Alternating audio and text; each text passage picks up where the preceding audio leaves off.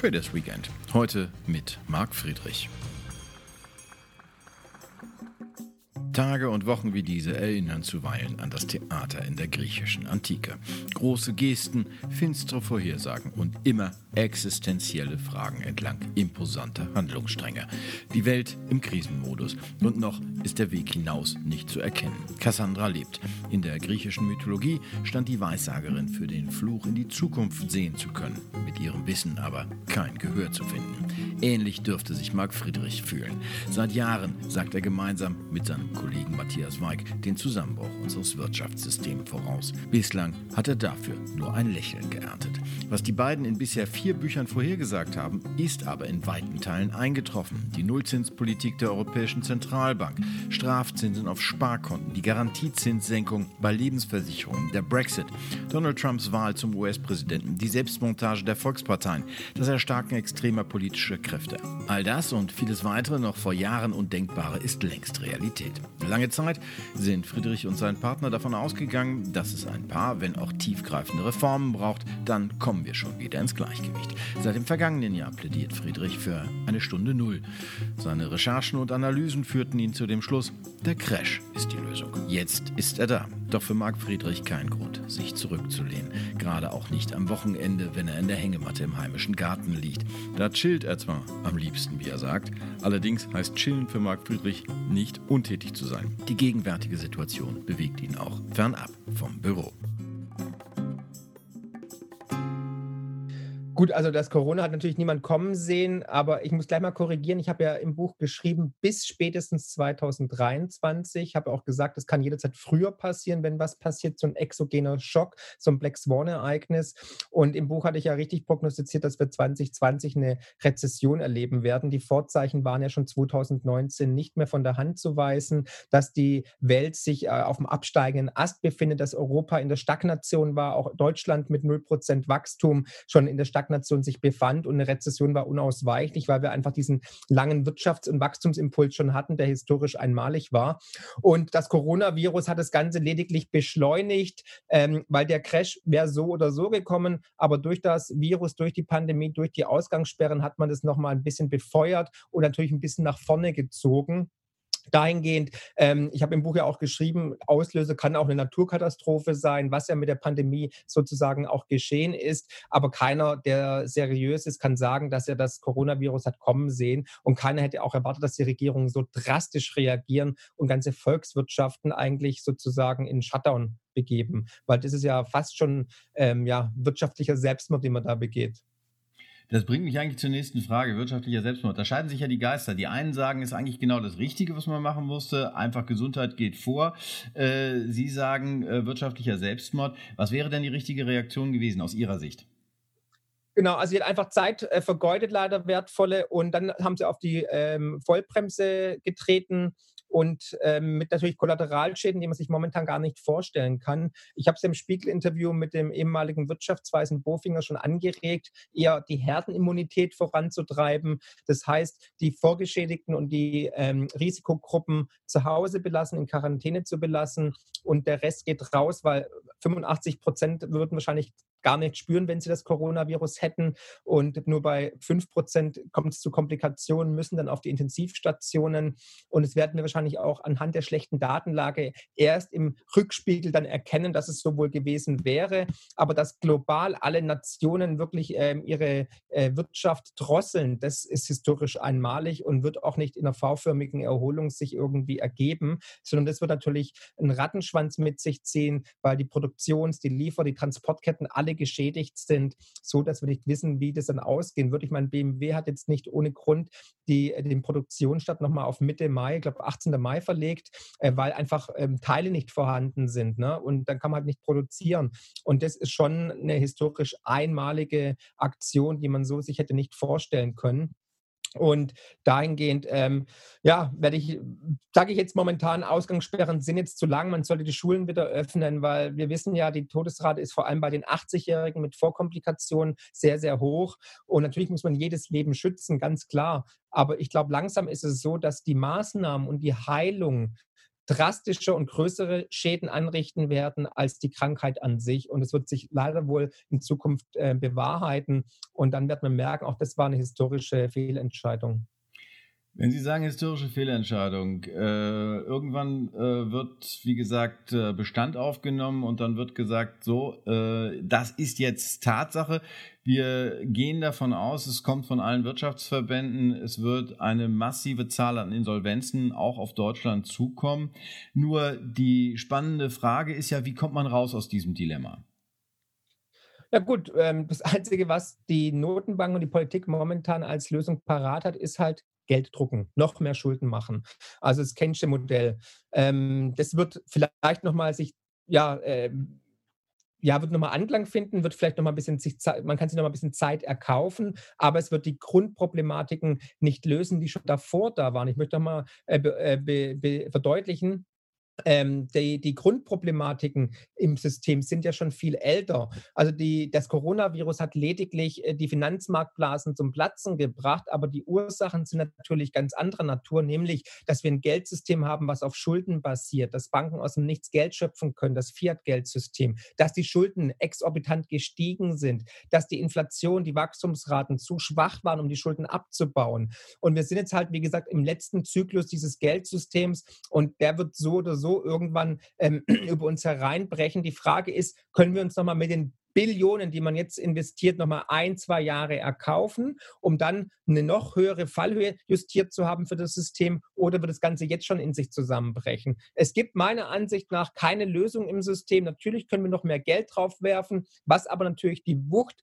weiter potenziert und dann die Kollateralschäden in Zukunft natürlich noch verschlimmern wird, nicht nur monetär, sondern auch gesellschaftlich und politisch. Das heißt, also es geht eigentlich nur darum, kauft man sich nochmal Zeit, ein, zwei Jahre, aber die Probleme werden mit dieser Geldflut nicht gelöst, weil es wurde noch nie eine Krise mit Geld gelöst, es wurde noch nie Wohlstand erzeugt mit Gelddrucken und auch ein Virus oder den Klimawandel kann man nicht stoppen oder begrenzen mit Gelddrucken. Mit dieser Fantasie äh, stehen die Notenbanken alleine da, aber diese Hybris wird die Probleme natürlich noch mal massiv potenzieren. Grundsätzlich äh, haben Sie gesagt, äh, mit Geld lässt sich die, das Problem nicht mehr lösen. Ähm, ich fange mal mit einer Frage an, damit wir sozusagen vielleicht einen neuen Ansatz haben. Ähm, in Ihrem Spiegel-Interview, mit, äh, wo Sie auch mit äh, Herrn Bofänger gesprochen haben, äh, da ging es auch um die Frage, wie weiter jetzt. Sie haben äh, da den, wie ich fand, ein bisschen provokanten Ansatz gehabt. Naja, man sollte den äh, Patienten, der schon länger auf der Intensivstation liegt, jetzt in Frieden einschlafen lassen. Nur die entscheidende Frage ist ja für mich, was kommt denn danach? Ja, ein neues System. Im Leben geht es immer weiter, Herr Schulte. Es ist nicht so, dass dann irgendwie das Licht ausgeht und man für immer irgendwie im Dunkeln sitzt, weil es ist eine Evolution der Prozesse. Das Geldsystem hat sich evolutioniert, das Parteiensystem, die Politik, die Gesellschaft und so ist es auch mit dem Geldsystem und auch mit dem zukünftigen äh, gesellschaftlichen System. Wer wirklich denkt, dass das das Ende der Fahnenstange ist, dass wir für alle Zeiten in dem Gesell Gesellschafts- und politischen System leben, der ist natürlich naiv, weil es entwickelt sich immer weiter. Früher hatten wir Monarchie, dann hatten wir irgendwann Diktatur Diktaturen, dann hatten wir äh, Anfänge von Demokratien.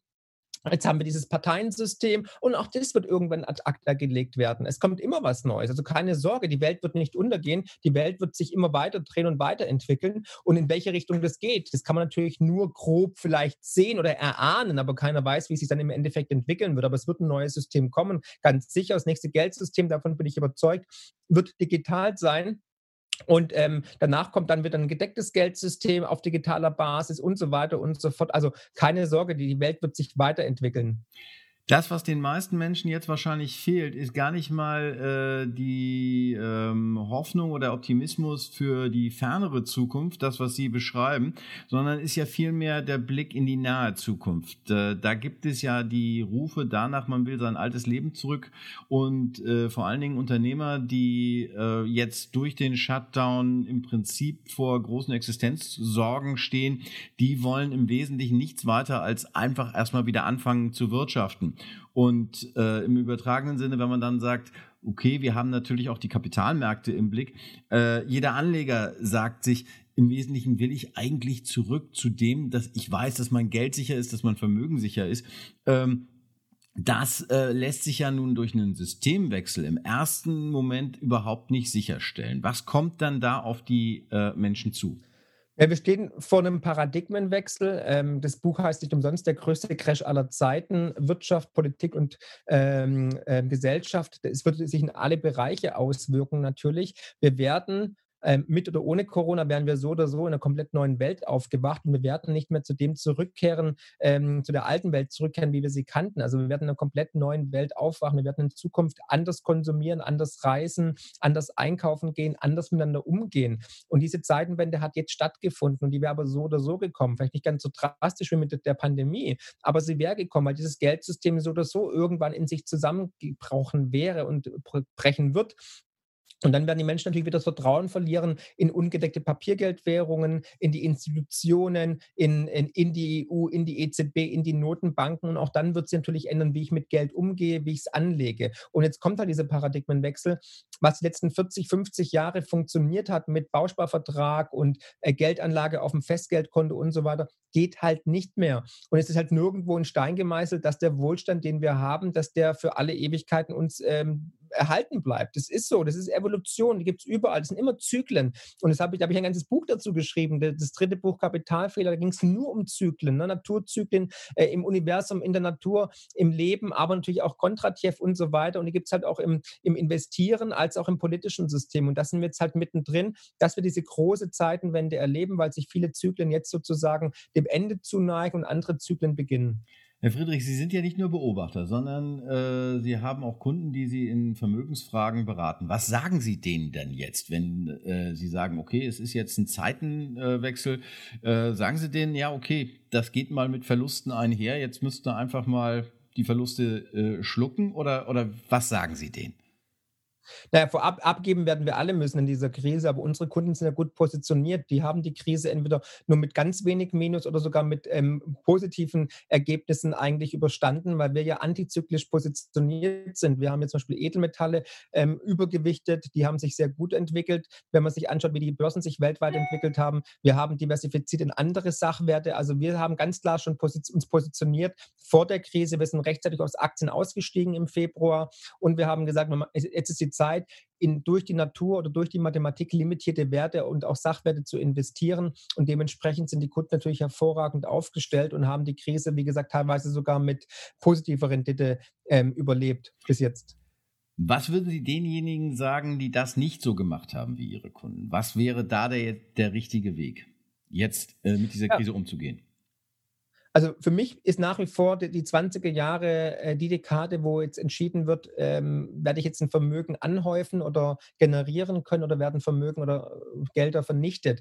Man steht an dieser, an dieser Wegscheide und kann ganz klar äh, jetzt Vermögen für Generationen äh, äh, äh ja, schaffen, weil momentan Meiner Ansicht nach erleben wir gerade den größten Vermögenstransfer in der Geschichte der Menschheit. Jetzt werden die Weichen neu gestellt, jetzt kann man sich positionieren und man muss jetzt, äh, für mich beginnt das Zeitalter der Sachwerte, man muss in, durch die Natur, durch die Mathematik limitierte Werte investieren, in einem breit gestreuten Portfolio. Dazu gehören ganz klar natürlich die Geldmetalle Gold und Silber, eventuell auch Platin, Diamanten, Grund und Boden, eine abbezahlte schuldenfreie Immobilie. Neuimmobilien kaufen würde ich nicht, da würde ich warten, bis die Blase platzt. Wer mehr Immobilien hat, sollte sogar eher den Verkauf anstreben. Äh, Bitcoin, das erste digitale rare Asset, gehört in jedes gut strukturierte Portfolio, empfehle ich ja schon seit 2013. Dann natürlich auch ähm, Aktien, aber auch da wieder ist das Timing wichtig. Momentan sind wir short, wir sind eher davon überzeugt, dass die Preise nochmal in den Keller gehen werden. Da würden wir eher bis auf die Kernposition natürlich abwarten, wenn die Kurse in den Keller gehen, nochmal antizyklisch nachzukaufen, um einen guten Cost-Average-Preis äh, zu bekommen. Und ähm, ja, so würden wir das jetzt mal strukturieren. Whisky, Exoten und so weiter. Gibt es natürlich weitere ähm, Möglichkeiten, sein Portfolio dementsprechend breit gestreut zu diversifizieren, was nie wichtiger war wie aktuell. Jetzt haben Sie Whisky erwähnt, das bringt manchen äh, schon wieder äh, auf den Gedanken Wochenende. Äh, Sie haben äh, gesagt, Wochenende, das ist für Sie auch Recherche. Ähm, woran recherchieren Sie denn jetzt gerade?